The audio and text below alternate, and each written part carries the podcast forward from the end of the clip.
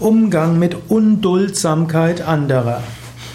Manchmal gibt es Menschen, die sind sehr unduldsam. Das heißt, sie erlauben keinen Widerspruch, sie erlauben kein anderes Vorgehen, sie erlauben hm, eigentlich sehr wenig.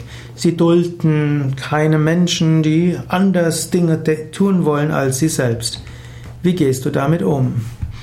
Es gibt unterschiedliche Weisen, wie du damit umgehst. Wenn diese Unduldsamkeit dich betrifft, kannst du es zunächst mal als Lektion ansehen, dass du mal auf jemanden eingehst und dass du weniger einfach deine Anliegen verfolgst. Das ist auch mal eine spirituelle Aufgabe. Du könntest dann auch nach einer Weile mit dem Menschen mal sprechen und könntest ihm zuhören, könntest dein Anliegen sagen und dem anderen vermitteln. Es gibt verschiedene Weisen, wie man dorthin geht. Meistens ein Vier-Augen-Gespräch in Ruhe, wenn beide Zeit haben, am besten. Nicht dann, wenn der andere gestresst ist, nicht dann, wenn du dich geärgert hast und meinst, jetzt müsstest du endlich mal etwas sagen. Jemand, dem du Unduldsamkeit vorwerfen willst, ist typischerweise jemand, der eher Pitta-Typ ist, also eher cholerisch ist. Da ist es klug, einen günstigen Moment abzuwarten.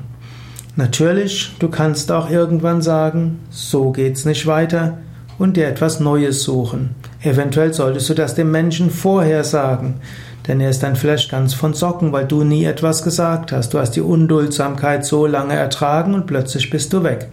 Gib dem Menschen eine Chance und sag ihm das vorher. Du könntest dich auch als Vermittler anbieten, um dem Menschen, der unduldsam ist, zu zeigen, ja, er könnte vielleicht etwas geschickter vorgehen, dann würden seine Anliegen besser gerecht werden.